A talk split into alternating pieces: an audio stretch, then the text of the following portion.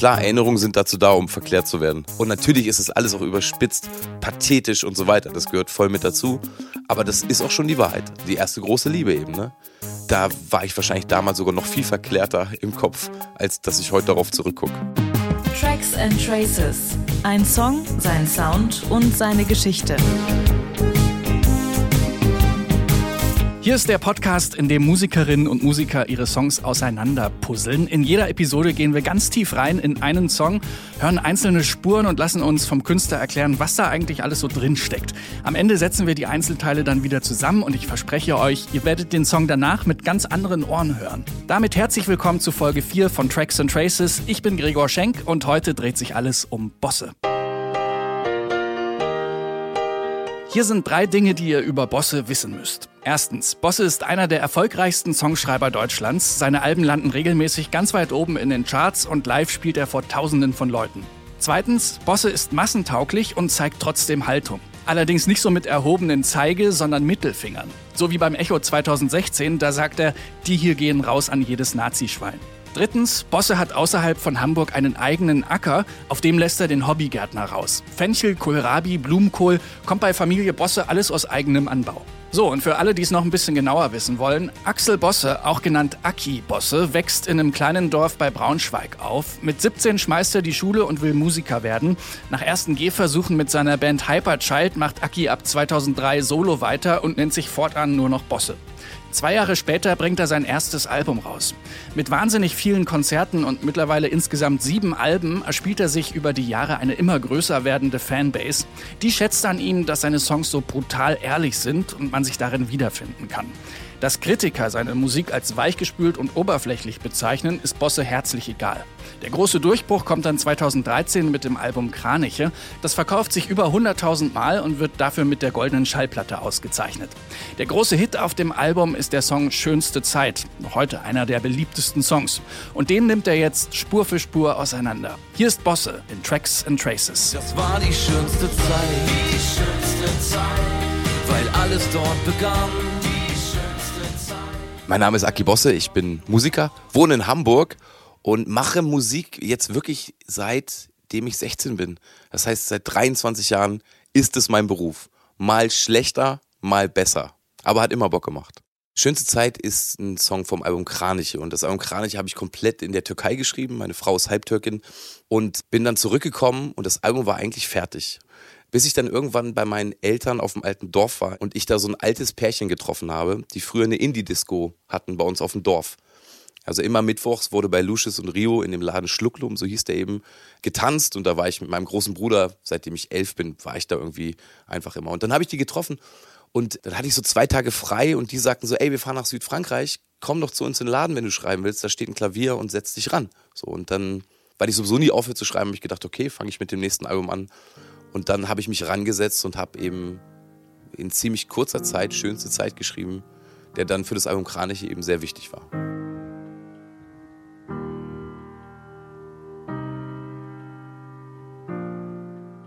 Meine Eltern leben so bei Braunschweig, wenn ich so die A2 dann da so runtergurke.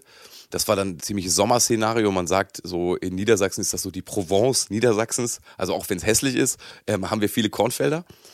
Und ähm, das Gefühl, was sich da bei mir immer einstellt, ist eigentlich immer dasselbe. Ne? Also das ist meine alte Hut und ich kann mich da sehen. Also ich kann mich da sehen mit vier, aber eben auch mit 14. Und es gibt da eine ziemlich alte, legendäre Bushaltestelle aus Holz, wo eben immer noch ein Anarchiezeichen reingeritzt ist. Und so kam mir eigentlich die Idee. Also dann habe ich eben über all die Wegweiser geschrieben, über die ersten Male, über diese kaputte, triste, frühe Pubertät, so, ne? Die aber auch so schön frei war. Und da zählt natürlich auch dann meine erste große Liebe dazu und mein erster großer Schmerz. Und all das kam so automatisch raus. Normalerweise ist es so, dass ich mit dem Text anfange, ich glaube irgendwie immer noch, also so ist bei mir zumindest, dass ich einen Grund brauche, um einen Song zu schreiben.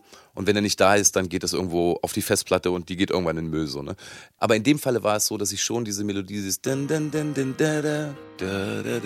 eigentlich eher so eine Pfeifmelodie, das mache ich hier und da mal, dass ich dann beim Autofahren oder so plötzlich irgendwas pfeife und ich denke, hä, ganz gut, gar nicht so schlecht.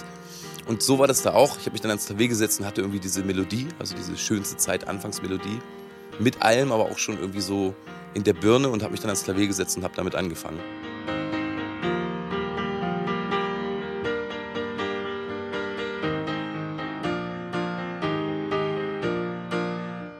Also ich habe damals das Album Kraniche mit Philipp Steinke aufgenommen und Philipps Eltern haben eben so ein wunderschönes Gehöft in Umbrien. Das sind so zwei Steinhäuser und Umbrien ist so ein bisschen so die kleine Stiefschwester der Toskana. Trotzdem meiner Meinung nach aber viel schöner, weil es eben einfach unberührter ist und weil es eben nicht so überlaufen ist. Und da haben wir aufgenommen im Keller eines Steinhauses. Man hatte aber einen ziemlich guten Blick. Und ich weiß eben, dass Philipp sich gerade, ich glaube sogar bei eBay Kleinanzeigen Italien, ein ziemlich altes, schrottiges 350 Euro Klavier an den Start gebracht hat. Und wir beide so hoch begeistert waren, weil das eben einfach so gut honky-tonkig klang. Und er das dann gespielt hat. Ich bin ein ziemlich schlechter Pianist. Ich kann immer ganz gut Melodien schreiben und so. Und wir irgendwie wussten, ich glaube, das könnte jetzt so der Anfang sein. Das war so der erste Baustein des Songs bei der Produktion, war wirklich das Klavier.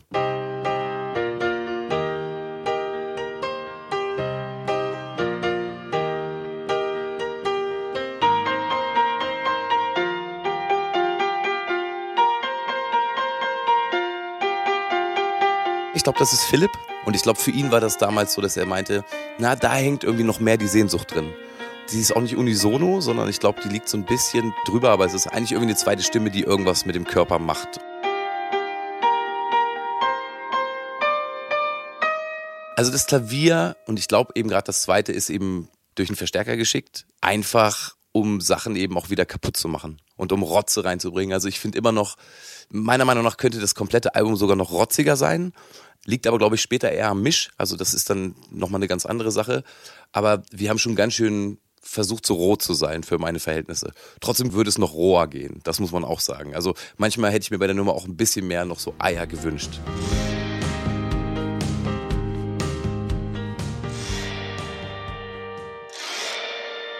Vorm C-Teil haben wir uns dann so Plöckel, ne, also diese Fellplöckel vom Schlagzeug genommen, die umgedreht und haben eben das Klavier missbraucht als Sita.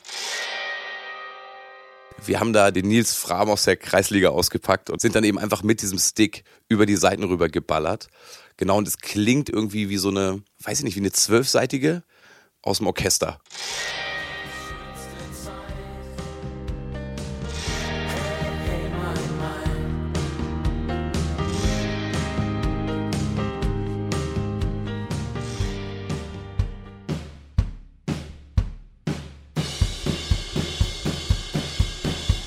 Aufgenommen hat es Marcel Römer, wie übrigens auch bei Drangsal.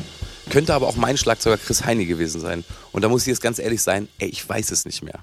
Aber ich glaube, wenn ich ganz ehrlich bin, das hat der Marcel Römer doch in seinem kleinen Proberaum aufgenommen. Für uns war das immer ein großer Vorteil, weil wir eben einfach in Italien saßen und wir eigentlich nur mit einem Telefonat, also wir waren nicht dabei, uns bei ihm Waffspuren bestellt haben. Weil es einfach so ein wahnsinnig geschmackssicherer Trommler ist und Typ ist, der eben alles auch selber vormischt. Und ich glaube, wir hatten in Italien keine andere Möglichkeit, ähm, als uns das mal schicken zu lassen, weil es ähm, Bock gemacht hat.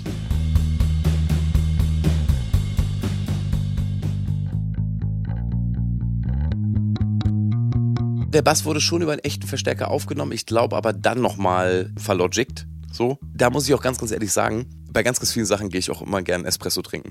So, also wenn es dann so um so Produktion geht, weil für mich so als Songschreiber geht es auch oft darum, dass ich weiß, dass Philipp oder auch dann so ein Michael Ilbert, der das später gemischt haben, oder jemand, der Bass spielt, eben einfach, ey, die sind geschmackssicher, ne? Die haben alle The Cure gehört und ähm, das wird schon so, ne? Und ganz oft muss ich dann gehen, damit ich so einen Song nicht dann zum dreitausendsten Mal höre, weil ich mich dann um irgendwelche komischen Amplify-Bass-Sachen im Logic kümmern muss.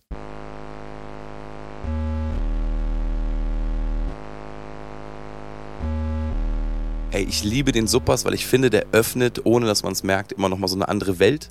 Ich finde, der bringt eine Tiefe rein. Der Juno ist hm, so kratzig und so cool er auch ist oder war. Da schwingt immer eine Melancholie mit. Und ich finde sogar, dass auch in diesem Bass, auch wenn der kotzt und irgendwo unten da ganz tief sitzt, irgendwas Gutes macht es eben. Ne? Und natürlich ist das dann so bei so einem zurückblickenden Thema, wo es irgendwie darum geht, Sachen zu verarbeiten und sich zu erinnern da verstärkt das, glaube ich, den Text. Und so habe ich eigentlich immer gearbeitet. Ich habe immer gesagt, ein Song ist ein Song, mir ist scheißegal. Ich, der rote Faden ist mir auch scheißegal. Aber ich will, dass dieses Gefühl des Textes muss unterstützt werden. Ne? Manchmal muss es clashen, aber eigentlich muss es unterstützt werden. Der Juno war unsere Rettung auch bei dem Song.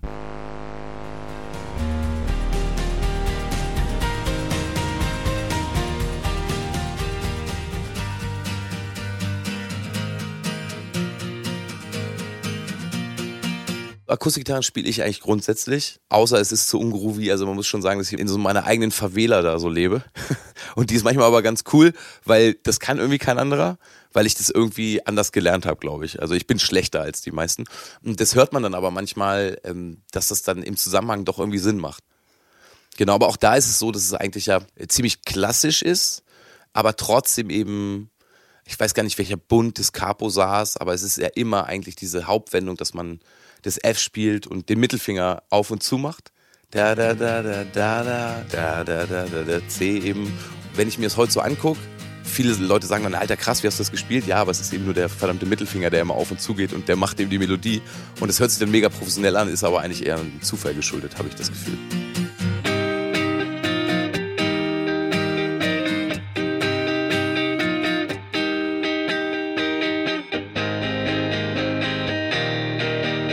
Philipp hat auf einmal die E-Gitarre gespielt und ich weiß, dass er die Jazzmaster damals, ähm, das war so die Lieblingsgitarre, so wie das Honky-Tonk-Klavier das Lieblingsklavier wurde.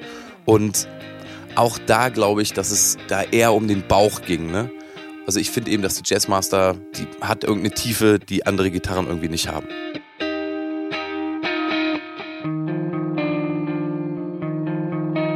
Das Picking in der Strophe ist eben auch dem Thema Erinnerungen geschuldet. Also es gibt ja so ganz, ganz viele Sounds, die heißen so Memories oder so. Das sind dann oft so diese schwelgerischen, leisen Dinger, die dann so ein bisschen Federheil versehen irgendwie Sinn machen.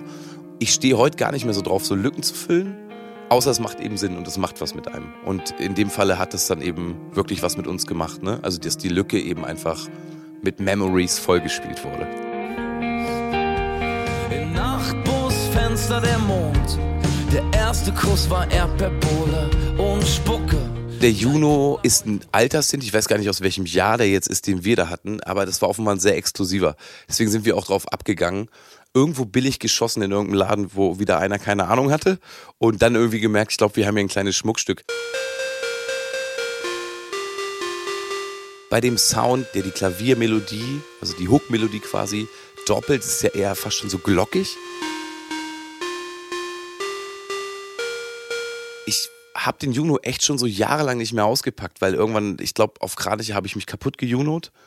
Ich höre es jetzt aber live natürlich dann immer noch, da wird das dann eben von den hässlichen roten Dingern dann gespielt, so, ne? Weil alles drauf gesampelt wird. Trotzdem mag ich auch diesen Sound, vielleicht aus heutiger Sicht, dass man schon so sagt, ey, ganz schön voll und ganz schön viel und ganz schön doppelt gemoppelt. Aber wie gesagt, macht da Sinn bei der Nummer. Und hebt irgendwie in dem Fall, glaube ich, das Klavier so ein bisschen auf, was gar nicht so schlecht ist. Weil zu viel Klavier ist immer, ist, ist manchmal auch schädlich.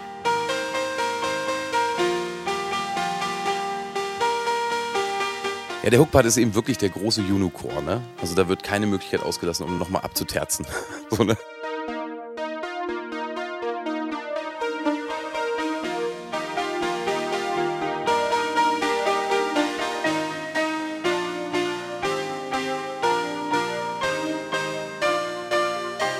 Aus heutiger Sicht, wenn ich mir jetzt so die Spuren mal so angucke, ne, finde ich es Wahnsinn. Und ich kann mich noch gut erinnern, dass der Mischer Michael Ilbert auch ganz, ganz oft da saß und gesagt hat, hey guys, you, you are killing me. Das ist einfach, der wusste einfach gar nicht mehr, ähm, teilweise bei dem Album danach gab es eine Nummer Krumme Symphonie, die ich mit Casper gemacht habe. Da hatten wir keinen Witz über 300 Spuren, ich weiß nicht, noch mehr. Also und der Typ hat dann gesagt, kann ich nicht machen, ich höre jetzt auf zu arbeiten. Und dann haben wir eben so ein bisschen verringert. Und so war es bei Schönste Zeit eben auch, dass man immer ich glaube, wir haben beim Mischen auch wirklich nochmal 15 Spuren rausgeschmissen. Doppelungen, Verbindungen und so weiter. Das war die schönste Zeit, weil alles dort begann. Ich singe super selten in Gesangskabinen. Ich singe eigentlich gerne über ein SM7, weil damit bin ich frei. Irgendwie ähm, habe ich, glaube ich, jetzt auch schon alle teuren Mikros ausprobiert und so.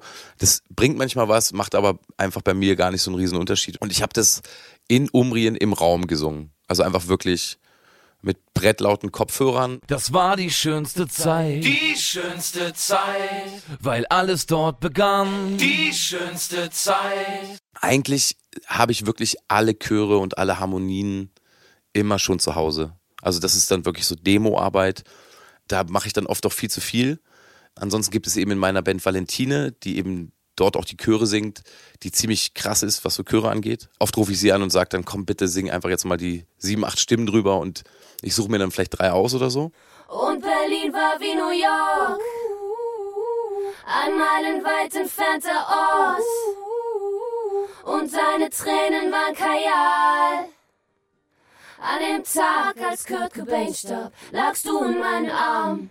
2013 hat sich das irgendwie noch anders angefühlt, weil ich glaube, das war wirklich definitiv die erste Nummer, die um diese Zeit geht. Ich kannte vorher auf jeden Fall keine und mittlerweile ist natürlich schon einigermaßen inflationär darüber zu singen, so, ne, weil das haben dann irgendwie alle anderen jetzt auch gemacht, also auch die, die man nicht so gern mag oder so.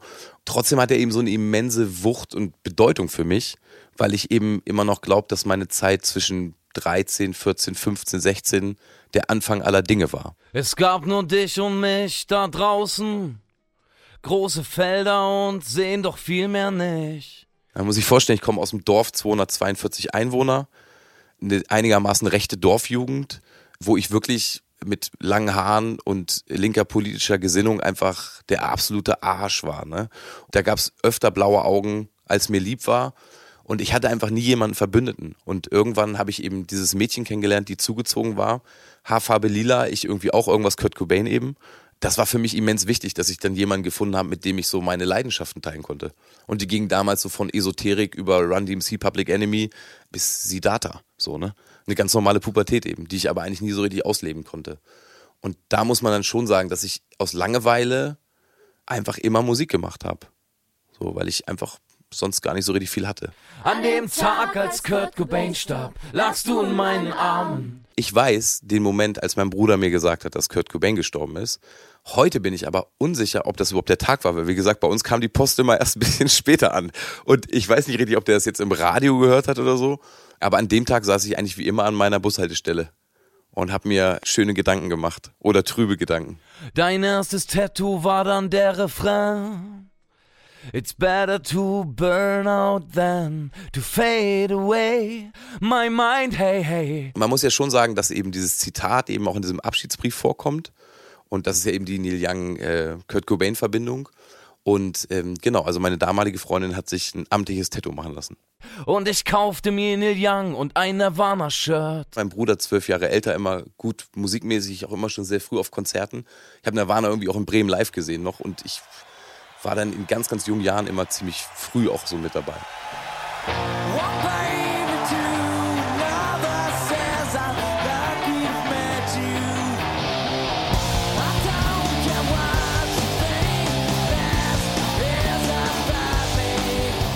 Bei Kurt Cobain ist, glaube ich, das, was heute bei meiner Tochter bei Billie Eilish passiert, dass da eben irgendwas ausgelöst wird. What do you want from me? Why don't you run from me? What are you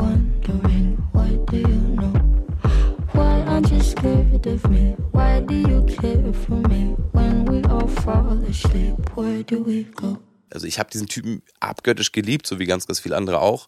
Fand ihn mega strange, mega kaputt, mega cool äh, mega tief, aber auch. Und ich glaube, es lag eben vor allem daran, dass so mein soziales Umfeld und das, wo ich herkomme, nämlich eine ziemlich heile Dorfwelt, wo man eine Kuh umschubst und genau. Und man sagen kann, ey, ich hatte wirklich eine tolle Kindheit im Wald, dass man dann aber natürlich das absolute Gegenteil serviert kriegt von all dem, was man gern sein würde, aber niemals ist. Und das macht ja die Pubertät aus, dass man sich irgendwo dann einpendelt und irgendwie seinen Weg findet. Und da hat der Typ mir richtig den Arsch versohlt, so, ne, weil meine ersten Versuche waren natürlich dann so Richtung wow, ich bin jetzt plötzlich mega melancholisch und mega traurig und meine Eltern haben sich dann gefragt, hä, wieso geht der eigentlich in die freiwillige Feuerwehr? So, ne? Was wir nicht können, ist irgendwas wiederholen. Wir können nicht zurück und warum sollten wir auch? Klar, Erinnerungen sind dazu da, um verklärt zu werden. Das ist ja immer die Vermischung aus dem, was man jetzt ist und was man vielleicht auch sehen möchte. Wobei ich schon sagen muss, als ich dann damals das Mädchen kennengelernt habe, ging es bei mir wirklich steil bergauf das ist ja genau das Ding. Also der Song beschreibt eben eigentlich all die Sachen, die mir damals immer auf den Sack gingen. Also die fucking Felder, Scheißseen, in denen ich überall schon immer allein auch baden war, die haben dann aber plötzlich angefangen Sinn zu machen.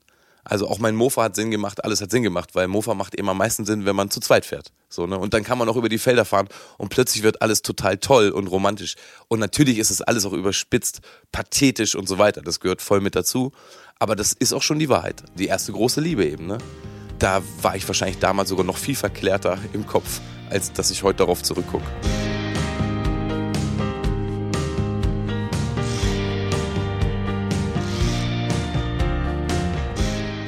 Ich schaue auf den Song Schönste Zeit mit so zwei Augen. Also es gibt dann einmal immer so das Auge, was mich selber so anguckt und den Song. und was der auch immer noch mit mir macht und auch was der mit Leuten macht. Und ich merke eben, dass die Leute monster viel damit verbinden und dass der irgendwie auch Leute verbindet, was ich gut finde. Ich glaube, das ist ein guter Song, den ich mal geschrieben habe. Ja, das, das finde ich. Und da gibt es das andere Auge, das merkt dann eben schon, dass das, glaube ich, auch der Song ist, der mir ganz, ganz viel Zukunft beschert hat. Ne? Also der Türen aufgestoßen hat, dass einfach mehr Leute mitgekriegt haben, okay, da ist jemand, der singt und der macht es auch ganz viele Jahre schon. Den hatte ich nie auf dem Schirm, jetzt habe ich den auf dem Schirm. Und jetzt bin ich irgendwie mit an Bord und höre auch die anderen Sachen und so. Also ich glaube, das war einfach schon so ein wirklicher Türöffner. Oh well, whatever, never mind. Hab letzte Nacht von dir geträumt und von der schönsten Zeit. Die schönste Zeit. Da wo alles begann. Die schönste Zeit. Es gibt niemals Abnutzungseffekte live. Das liegt aber, glaube ich, wirklich auch an dem Song. Da ist die Körperhaltung noch so wie beim ersten Mal spielen.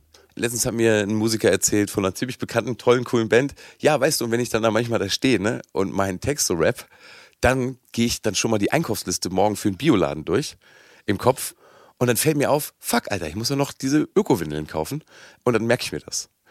Und dann habe ich irgendwie gedacht, okay, Alter, du abgebufftes Teilchen, ey, wenn es soweit ist, ist höchste Zeit, um mal, wie nennt sich das, Sabbatical zu machen. Einfach mal ein Jahr Pause machen und gar nicht mehr singen. Nein, das darf nicht passieren. Muss immer schon viel Spaß machen. Die schönste Zeit. Und hier ist Schönste Zeit von Bosse in seiner Gänze.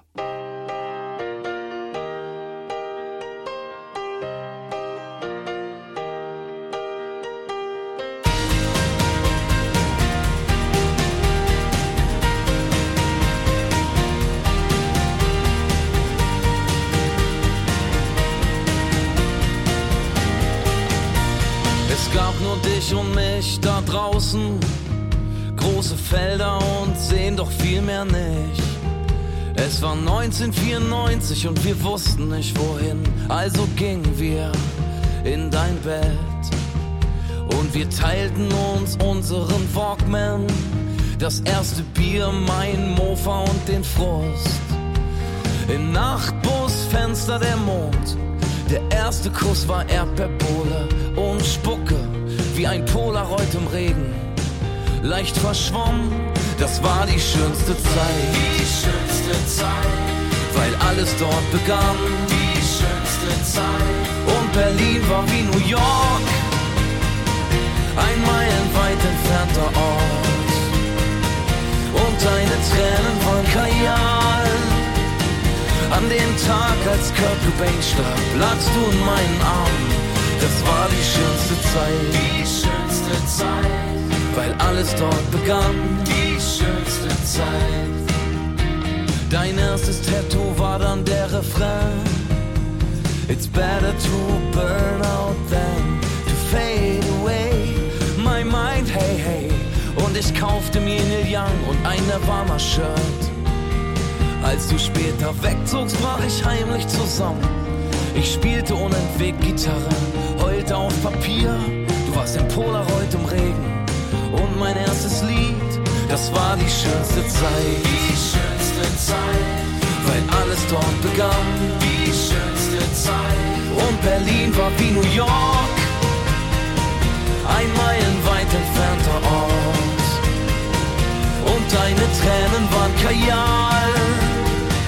An dem Tag, als Kurt Cobain starb, lagst du in meinen Armen. Das war die schönste Zeit. Die schönste Zeit.